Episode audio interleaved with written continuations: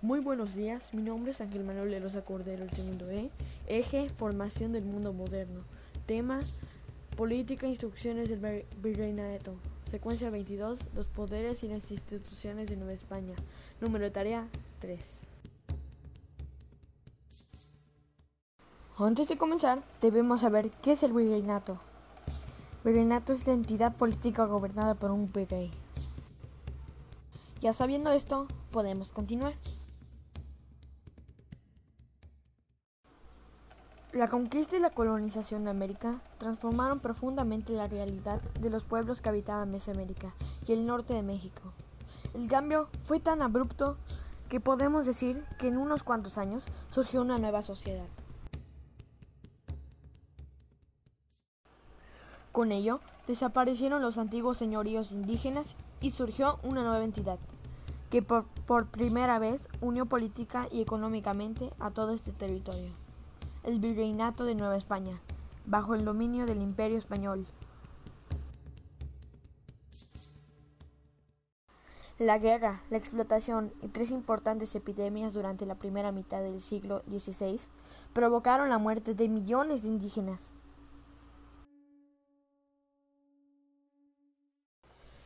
Nueva España se conformó entonces como una sociedad multiétnica el origen de las personas determinaba de gran medida el lugar que ocupaban en el orden colonial. Los españoles nacidos en Europa fueron el grupo más rico y poderoso. Los descendientes de estos nacidos en América, llamados criollos, constituían una especie de clase media, que logró desarrollarse económicamente y que ocupó cargos secundarios en el, en el gobierno.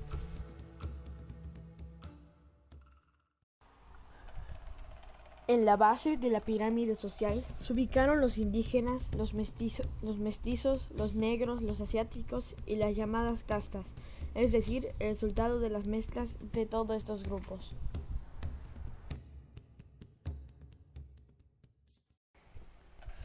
Los virreyes eran la máxima autoridad del virreinato y tenían el poder de juzgar, crear leyes y encabezar a las milicias. El primer virrey de Nueva España fue Antonio de Mendoza. Las villas y las ciudades se dividieron en dos grandes tipos, aquellas destinadas a la población de origen indígena, llamadas repúblicas o pueblos indios, y las creadas para el resto de los habitantes del virreinato, es decir, los europeos, mestizos, negros y asiáticos. Durante el siglo XVII, la población indígena que había decaído dramáticamente tras la guerra de conquista comenzó a recuperarse.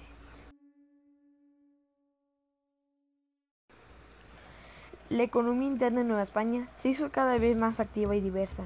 El crecimiento de la población y de los centros urbanos incrementó el consumo de bienes, lo que impulsó la agricultura, la ganadería, la producción de manufacturas y el comercio local.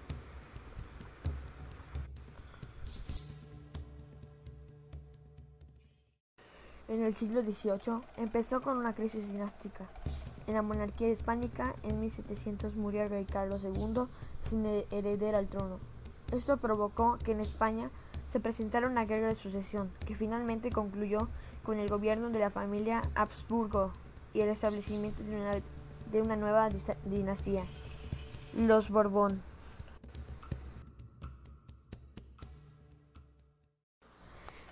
Durante el siglo XVIII, los reyes de la familia Borbón impulsaron una serie de reformas cuyo objetivo principal era otorgarle mayor poder a la monarca y acrecentar su capacidad de recaudar impuestos.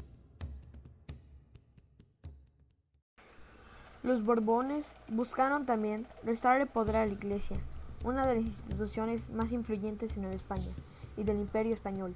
Para ello, limitaron las facultades de los obispos y de las órdenes religiosas y expulsaron a todos los territorios españoles a los jesuitas, una orden que llegó a América a fines del siglo XVI y que se había convertido en la más poderosa para el siglo XVIII.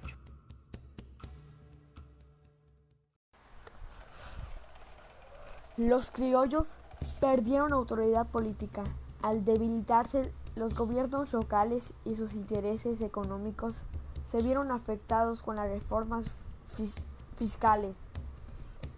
en menor medida, esto mismo sucedió con los indígenas que estaban a cargo del gobierno de sus comunidades.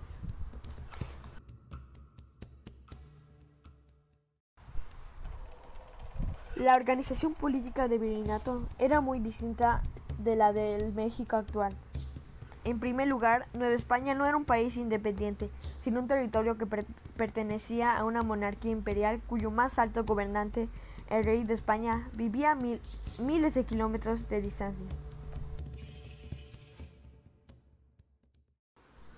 La forma en que se pensaba la política, los ideales y los valores para organizar la vida en común la concepción que se tenía sobre el ser humano, el derecho, la ley o la justicia eran muy distintos de los del presente. Esto no era solo propio de Nueva España, sino de todas las sociedades del llamado antiguo régimen. Una de sus principales características era que la desigualdad se consideraba como un elemento fundamental en la sociedad. Es decir, en, aquellas, en aquella época no se pensaba que todos los seres humanos eran o debían ser iguales ni que si había diferencias, estaba, estas debían ser erradicadas. Al contrario, se creía que por naturaleza las personas eran distintas y que eso debería reflejarse en el orden político y legal.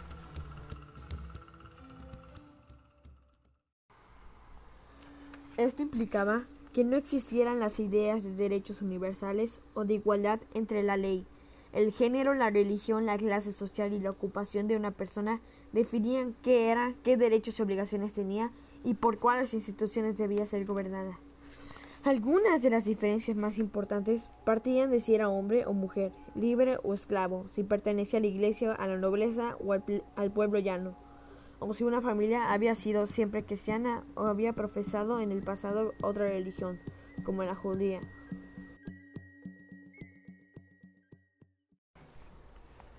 Otra característica del antiguo régimen y por tanto de Nueva España era el corporativismo. Las sociedades corporativas eran aquellas en las que el individuo no tenía derechos u obligaciones por sí mismo, sino que estos adquirían en función del grupo al que se pertenecía.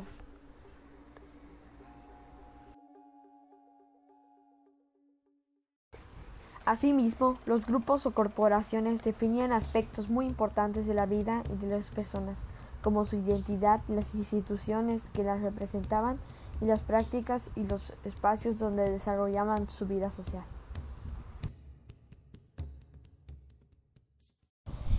Existían tres tipos de instituciones o funcionarios que representaban el poder del rey, el virrey, las audiencias y los corregidores. Veamos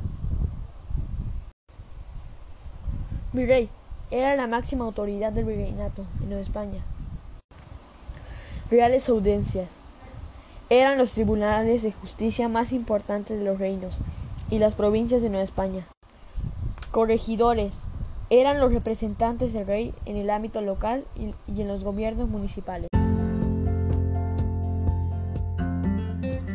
En la, investigación secundaria, el autor opinó que gracias a los españoles tenemos lo que tenemos, tenemos en distintas variaciones de frutas, verduras, carnes, pero también se nos perdieron las costumbres, muchas costumbres indígenas, ya que los españoles arrasaron y destruyeron todo, absolutamente todo.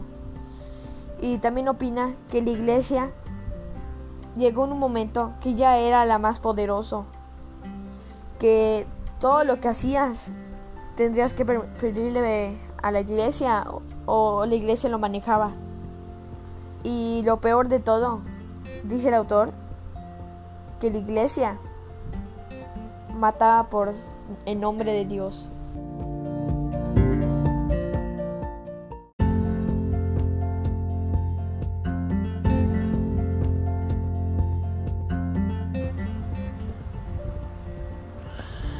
¿Cuáles son las principales diferencias entre el orden político de Nueva España y el de México contemporáneo? Pues en España, en España el gobierno es por una monarquía, es un parlamentarismo y un estado unitario, monarquía constitucional. Y en México, pues es la república, es presidencialismo, o sea, gobernado por un presidente, república federal y república constitucional.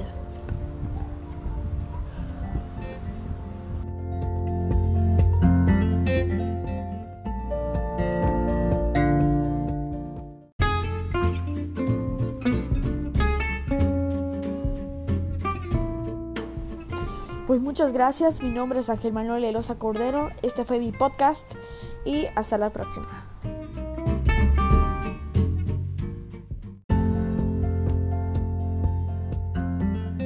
¿Existen algunas similitudes? Pues yo creo que no, porque aquí en México se gobierna por un presidente y es por votación, es una democracia. Pero allá en España la monarquía hay una monarquía que desciende eh, por descendencia, eh, no se elige. La familia del rey es el que asciende al, a la monarquía. Entonces no lo creo.